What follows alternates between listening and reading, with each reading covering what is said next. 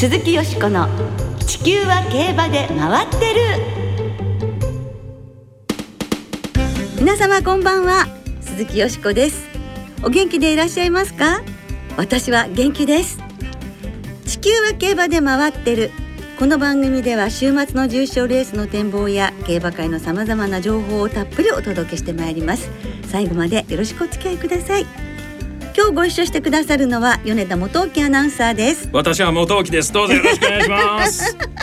面白い。そして元気です。面白いって言われちゃうと逆に困っちゃうんですけど。はい。米田さんね、はい。はい。なんと去年の12月以来のご出演なんですのよねご無沙汰して。おります。だからお元気ですかそうなんです。元沖です私はね。そうですね。はい。でもあの私は普通にやらせていただいてるんですが、はい。私はよしこさんに忘れられてるんじゃないかなと思って心配してました。そんなことはございません。ありがとうございます、はい、いつも心にかけております ありがとうございます。ははい。い、先週はね4週連続 G1 の第2弾の大阪杯が行われましたが、勝ったポタジェが8番人気、え2着レイパパレが3番人気、はい。3着アリーボが7番人気と波乱の決着となりましすごかたったですね。ね。三連単が5375.9倍つまり53万7590円の高配当。はいで前の週の高松宮記念の3連単が278万馬券でしたから、ええ2週連続で高額配当が出たということになりますね。そうなんですよねで大阪杯は香港でも馬券が発売されていて、え4連単という馬券があるんですがそれはが9万9224.6倍。ってことは992万円になったそうですね。で高松宮記念に関しては4連単2873万馬券となりました。すごいわね。香港でもこれ当てた方がいらっしゃると思うとね。でも私ね本当に言わせて、ええ。すごく残念だったの。ということは惜しかったんですか？そうなの先週大阪杯の予想で、はい。もうエフフォーリアとジャックドールはもう,、はいもう間違いなくこれは12着なるから、はい。3着探しだって言って4頭あげたうちの3頭がポタジェとレイパパレとアリーボだったんです。これってなんていうの？縦目？なんでしょうね。横目？三着目？わかりませんね。斜め。まあなんか惜しいんだかね全然惜しくないんだかよくわかんないんですけど、まあ、ある意味すごいですよね。でも読みは間違ってなかった三着探しで言ったんですもん。となりますとも今週以降またよしこさんの予想楽しみ。はい、これね、この三頭の三連複にしとけばよかった。そうだけど、でも三連複が五万九百九十円もついたんですもんね。そうですよ。うーん、ねはい、そういうわけでした。はい。さあ今週も G1 でございます。牝馬三冠の初戦桜花賞です。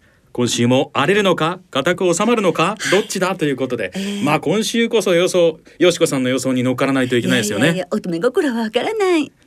いやいやこの後は来週の皐月賞に向け2022年混戦のボバクラシック。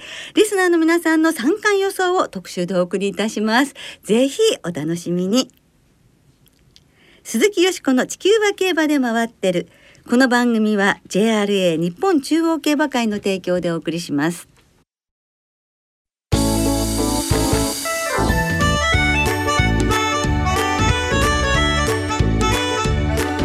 鈴木よしこの地球は競馬で回ってる。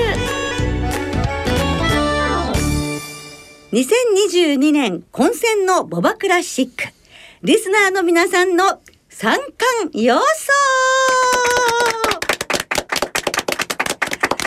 はい来週行われます皐月賞で開幕するクラシック三冠路線につきましてリスナーの皆さんからいただいたそれぞれのレースの勝ち馬予想をこれからご紹介してまいりますこれ三冠をすべて予想するわけですよ。この時点でねそれが大変ですよね。しかも今年とても混戦模様でしょ。そうなんですよ。からこの企画になったわけですこのね高いレベルでの混戦の予想をさばくというのが非常に難しいんですけどね。そうですね、はい。じゃあまず米田さんから早速。発表していただけますか。この高いハードルを私が最初はい。にええ超えるというところで、ご参考までにお願いします。はい、えー、皐月賞、はい。アスクビクターモア、はい。日本ダービー、ダノンベルーガ。お、菊花賞、ボルドグフーシュ。ボルドグフーシュやっぱりこうなると思った。え、誰だっけ？みたいな感じになりましたけど、はい。この馬はですね、え2400メートルの阪神の雪柳賞というレースを勝った馬で、はい。なかなかダイナミックなフォームでええ。追えば追うほど伸びる感じのゴール前だったんですこれはね距離伸びて面白いんじゃないかと思って。3000メートルには。そうなんですよ、ぴったりと思いまして、はい。当たってほしいな。うわあそうですね。あのアナウンサーの方が当たっても素敵なプレゼント差し上げますからねではですねさらにとっても素敵なゲストにここで加わっていただくことにいたしましょう。ボバ三冠クラシック路線といえばこの方小塚あゆまアナウンサーです。はい、こんばんは。よろしくお願いいたします。本日のゲスト。いやー大変ゲストです。もう恐縮でございます。重はゆいと言いますか、なん かね、こう 顔が真っ赤になるような感じですけれども、今。とんでもございません。はい、ゲストでよろしいでしょうか？あもちろんでございます、はいどうしてかというとここ数年、ボバ三冠レースは小塚さんがずっと実況されていて、はい、今後も数年ずっとでしょうね。あそうなんですか。ねおそらくね。はい、それわかりませんけどね。出る幕がございません。いやいやいやそんなあいろいろとねコメントをいただきたいと存じますのでよろしくお願いいたします。今日コメンテーターなんですね。私ねそうなんです。はい。はいででは米田さんええリスナーの皆さんの三冠レース勝ち馬予想たくさんいただいたんですよねどうもありがとうございますご紹介していただけますか？はい、まずはオーサムエアプレインさん。ズバリ、イクイノックスの三冠に期待しています。5ヶ月ぶりぶっつけで皐月賞など異例づくめのローテーションですが新馬戦と東京スポーツ杯2歳ステークスのあの末脚を見てしまうと夢が膨らみます、まずは皐月賞を優勝してダービーに直行してほしいですねそうしますと、皐月賞がやっぱりね、大きな関門になるでしょうね、イクイノックスね。ねえ。休み明けで、はい。右回りも距離も初めてと、ええ。右回り未経験の皐月賞馬っていうのは、近年だとイスラボにいたぐらいしかいないので、そのあたり皐月賞、これで皐月賞をあっさりクリアすると三冠見えるんじゃないですかね。はい、はい。ゼロじゃないからね。一そうです。頭イスラボニッタがいるからいます。いますからね。前例はあはいります。はい。はい、続いてニーツのマイキーさん。ドウデュースの三冠だと思います弥生賞ディープインパクト記念は負けてしまいましたが2度目の中山競馬場で巻き返しに期待です。器用な馬で距離が伸びても大丈夫だと思います。といただいております、はい。朝日杯フューチュリティステークスの勝ち馬で、ええ。皐月賞馬って最近ロゴタイプぐらいしかいなくて。ただ成田ブライアンがね、ええ。朝日杯から三冠勝ちましたんでそういう存在になるかもしれません。はい。はい、はい、続いてアマチュアトラックマンさん。これはもう3つ馬が違います。皐月賞ジャスティン・ロック父リオンディーズ曽祖父スペシャルウィークが涙を飲んだ皐月賞でもあり、あのドバイのターフで散った北斗ベガが明日の重賞制覇を達成した中山競馬場でその謹慎になるジャスティン・ロックが花を咲かせてくれることに期待しますといただいております。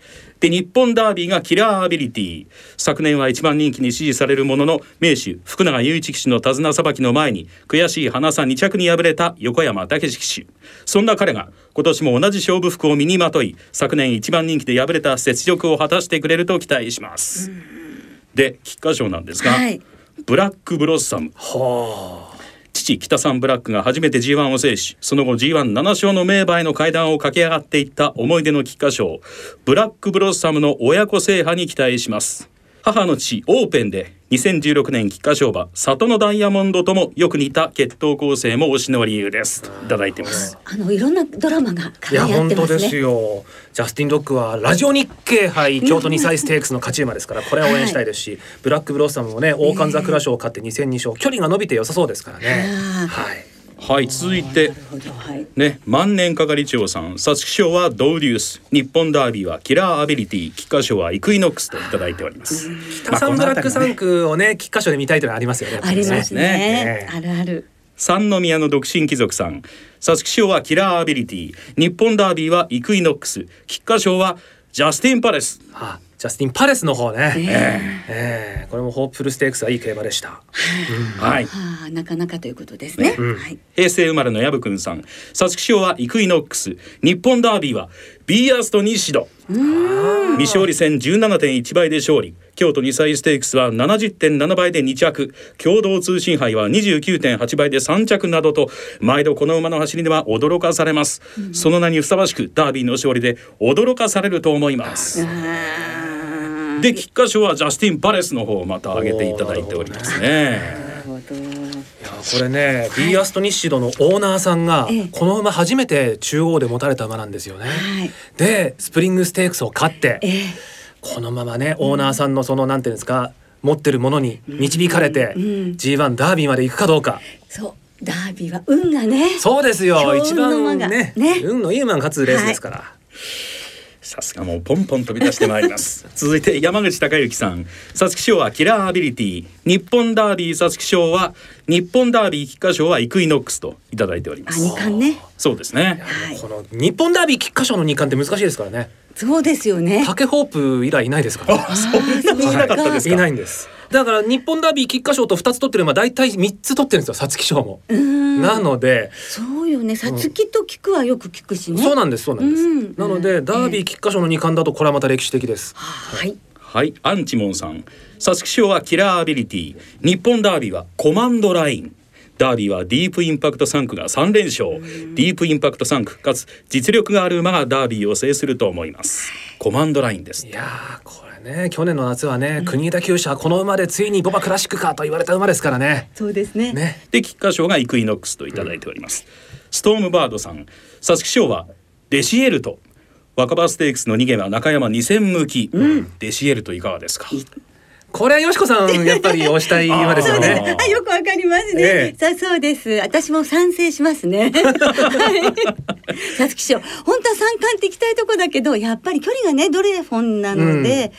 ちょっとダービー菊花賞よりはやっぱさつきなのかなって思いますね。ねえー、血統がエアグルーヴの血統ですからねそうです。そうです。あー懐かしい日本ダービーはイクイノックスといただいて菊花賞はアーティット。まだ一勝馬ですが母の父ガリレオの晩成型が那須の長距離戦で古馬を圧倒して淀の3000を制するといただいております、えーラクレソニエールフランスの無敗の牝馬二冠馬の弟ですね。はい、はい、えー、武田真美子さん皐月賞はキラーアビリティ。日本ダービーと菊花賞はイクイノックス、ん。あダービー菊花賞のパターンがまた予想でいただいておりますね、えーマリコ・デラックスさん皐月賞はキラーアビリティ。日本ダービーはオニャンコポン。あー。菊花賞はサトノヘリオス。はいはいはい。オニャンコポン出てきましたね。出てきました。これエイシンフラッシュと親子制覇ですか？そうするとね、はいそうですね。ねこの方はですねあの全部これ親子制覇そうなんですよ、父がクラシックで同じレースを勝っている馬にしてみましたと、なるほどなるほど。はいねはい。サトノヘリオスが弥生賞ディープインパクト記念でしたっけ？はい。三着ですね。そうです。はい私本命だったんですね。ええトライアルはトライアルですから。そうですよ。んなにねもっといい着順かもしれません、はい、えー、関谷うまえもんさん。皐月賞はダノンベルーガ。日本ダービーはキラーアビリティ。菊花賞はビーアストニシド。こここで来ました。これねあのそれぞれ挙げてらっしゃる方は多かったけども皐月賞でダノンベルーガとかね。ええ。菊花賞でビーアストニシドっていうちょっとこええ。うね狙うレースをずらしてきたというかね。そうですね。こういう狙いもあるんですね。はい。うん。ポカポカ湯たんぽさん。皐月賞はキラーアビリティ。日本ダービーはイクイノックス。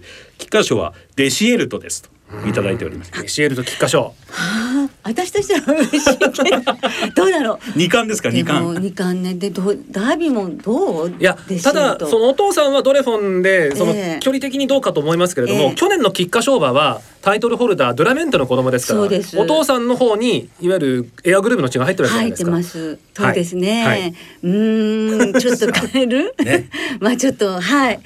皆様たくさんのメールね頂戴いたしました本当にありがとうございました。こういう鋭い予想をされた方には菊花賞終了後にあと何ヶ月かなっていう感じなんですが、はい素敵なプレゼントをお送りする予定でございます。はい。当たった外れたじゃなくて鋭い予想の方にお送りするんですね。あのということは当たったももちろんそれがあの、はいすごく人気がなかったここよくこの春の時点でここを考えてたねっていうのがあればもちろんそうですし、はいあの皆さんで相談して非常にこうそうですね。はいどういう基準なのか素晴らしいっていうもあれですけれどもね。はいはい。はい、鋭い予想。はい。で、あの選ばせていただきたいと思ってますけれども、はい。ではプレゼントがもらえるような小塚さんの鋭い予想もよろしくお願いいたします。鋭いと言われるとまあ皆さんの予想と割と近いところにはあるんですがまず皐月賞はキラーアビリティです。はいえー近年の皐月賞は前後半の 1,000m1,000m で割った時に、えー、大体イーブンのペースで行くんですね。はいでこういう競馬をした馬を探してみたところ今年のホープフルステークス去年のホープフルステークスが大体前後半同じようなラップでは進んでいてその中でキラーアビリティは好位3番手から抜け出すという非常にまあ正攻法の競馬でその流れを勝ち切ったのでやっぱりホープフルステークスメンバーの中ではこの馬が一枚上だったのかなと。まず皐月賞はキラーアビリティ。で日本ダービーはダノンベルーガです。これちょっとね、はい。やっぱり右回りねあの、はい。足元の状況などもあって皐月賞出費未定というね話もありましたんで、皐月賞は正直あの出られるかどうかわからないし出てもどういう結果になるかわかりませんが、それでもダービーをこの馬だと思います。はい。強いですよね。強かったです。新馬戦も前の逃げ馬が残る中であーあっさり差し切ってますし共同通信杯も同様のレースと左回り大箱東京 2400m であの末足を見たいなと。で菊花賞です。はい。菊花賞はベローナシティにしたいと思います。おおはい。えーエピファネア3区なんですが、はい。エピファネア3区過去2世代で、えー、菊花賞に4頭出走していて3頭馬券に絡んでます。はい。ということで今回もこの3歳世代からもエピファネア3区選びたいんですが、ええ。ー京成杯3着のベローナシティをピックアップしたいと思います。はい。えー皐月賞の権利を持ってるんですけども皐月賞は回避して、ええ。京京都新聞杯からダービーというローテーションなので、これ陣営も距離伸びていいんだろうということが容易に見えますので、はい。えー菊花賞の、まあ、どういう人気で出るかわかりませんけれども、はい。注目馬はベローナシティとしたいと思います。おおなんかね、さすがあと今年ももちろん三冠実況されるんですか？今のところ皐月賞は 皐月賞は実況します。今のところはい。じゃあもう皐月賞はこう一応絵がね見えてる慎重 ですね。すいませんちょっとね。いえいえまあまあの、ねはい、何があるかはいいえいえちょっとねあの焦ってしまいましたね。さあ。はいよしこさんですよ説得力ありました。私はですね、あの皐月賞はデシエルトですね。デシエルトはい先ほど話が言ったヤーグルブスカイあのダイナカール一族ということで。若葉ステークスは快勝。デビューから3連勝。もう器の大きさを感じます。去年はダイナカール一族のドゥラメンテの初年度3区のタイトルホルダーを3冠とも全部本命で追っかけたんですけれども、今度はね母系がダイナカール一族ということで父がドレモンということでもしかしたらダービー菊花賞出てこないかもしれないんですよ、安田孝之厩舎だし。だからと思ってここは皐月賞というふうにしました、はい。でダービーはラストかもしれない。ディープインパクト3区にしたいと思ってるんですね。なるほど。で来年今今年の2歳来年のクラシックの3歳のディープインパクト3区ってわずか6頭しかいなくて、お男馬は2頭牝馬が4頭ということなので、はい。もうディープインパクト3勝つなら今年最後かもしれないので、ええ。ディープインパクト3区にしたいと思ってアーティットさっきのアーチチガリレオ日本とはイギリスのダービー馬の血を引くこの馬がディープインパクト。また新たなドラマが、はい、っていうのかも、それからディープインパクト記念買ったアスク・ビクター・モアもいいかなと思ったけどね。ね。まあアーティットにします。ガリレオ。わかりました。はいはい。そして菊花賞は新種ボバ北サンブラック。初年度3区から父子制覇ということでということは？イクイノックスですね。ですか。はい。以上です。ということでですね、小塚アナウンサーとよしこさんの予想をお届けいたしました。はい。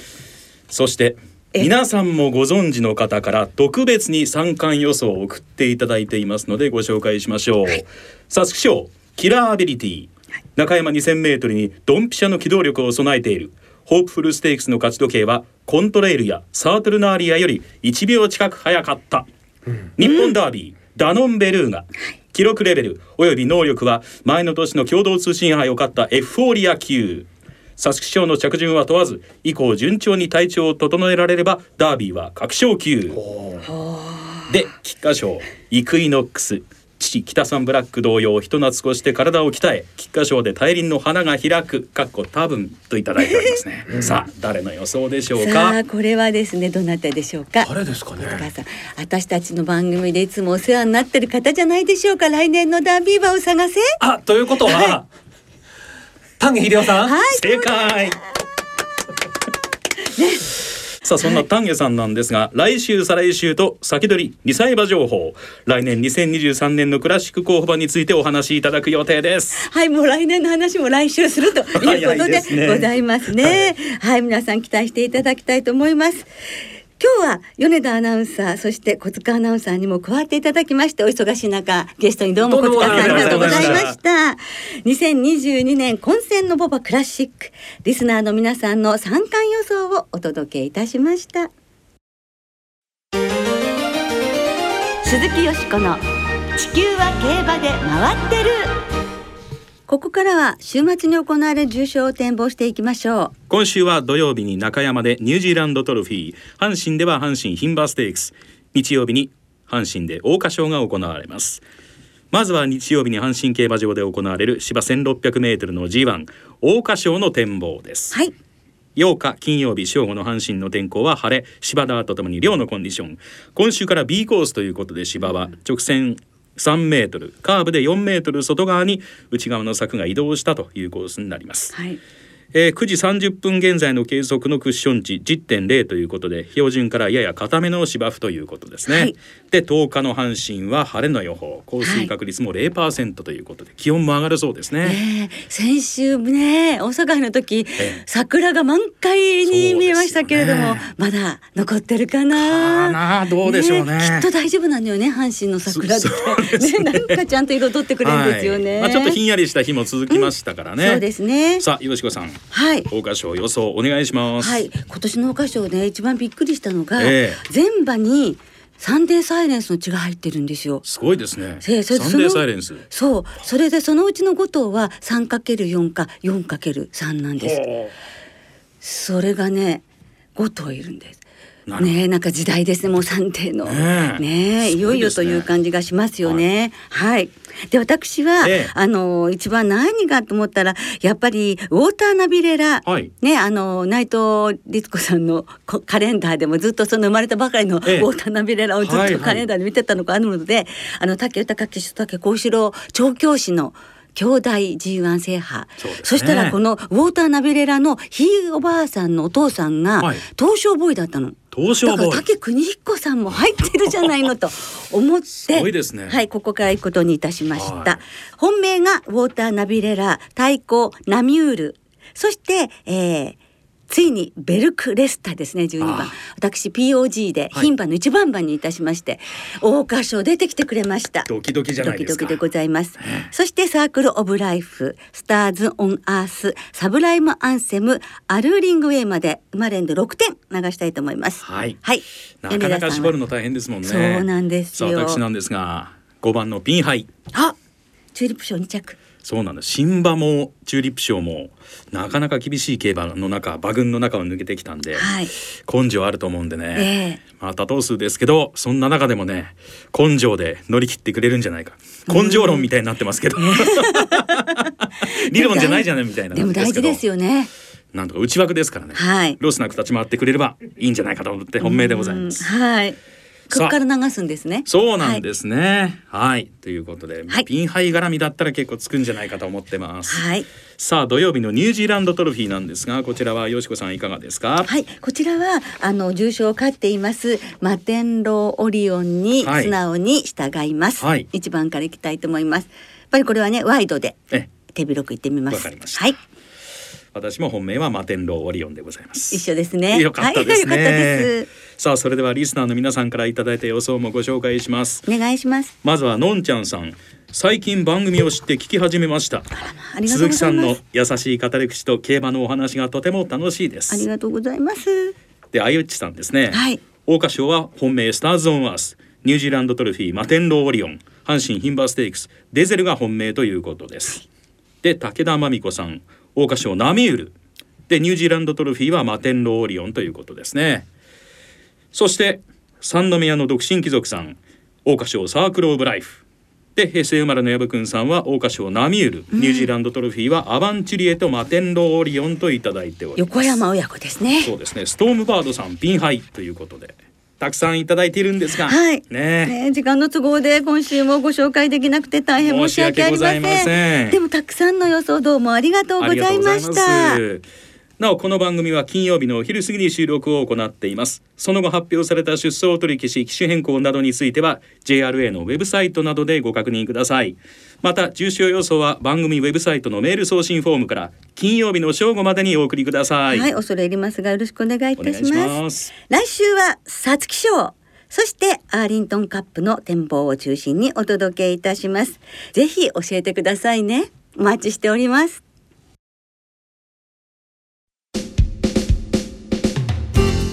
そそろそろお別れの時間となりました。今週末は中山阪神2つの競馬場でレースが行われます。今週も春の3歳重賞3歳リステッドレースはワイドがお得です。5月28日の青いステークスまで3歳馬の重賞と3歳リステッド競争のワイドを対象に通常の払い戻し金に売上の5%相当額が上乗せされ払い戻しされます。今週末は先ほど予想した桜花賞とニュージーランドトロフィーさらに日曜日の阪神で行われる忘れ渚賞が対象レースとなります。はい忘れ渚賞もね、はい。大事なレースですよね。そうですね。はい。なんと同じお誕生日2月26日生まれの馬がいました。吉尾さんと同じ。はい。アートハウス応援します。はい。アートハウスご注目くださいえーそして中山阪神2つの競馬場ともに事前にインターネットで指定席券または入場券を購入されたお客様だけがご入場いただきます。営業情報について詳しくは JRA のウェブサイトなどでご確認ください。よろしくお願いいたします。それではクラシック開幕のこの週末の競馬存分にお楽しみください。お相手は鈴木よしこと。米田元樹でした。また来週元気にお耳にかかりましょう。ああそうそう。あのね桜花賞の実況は米田さんです。そこで言うんですか？ありがとうございます。鈴木よしこの地球は競馬で回ってる。この番組は JRA 日本中央競馬会の提供でお送りしました。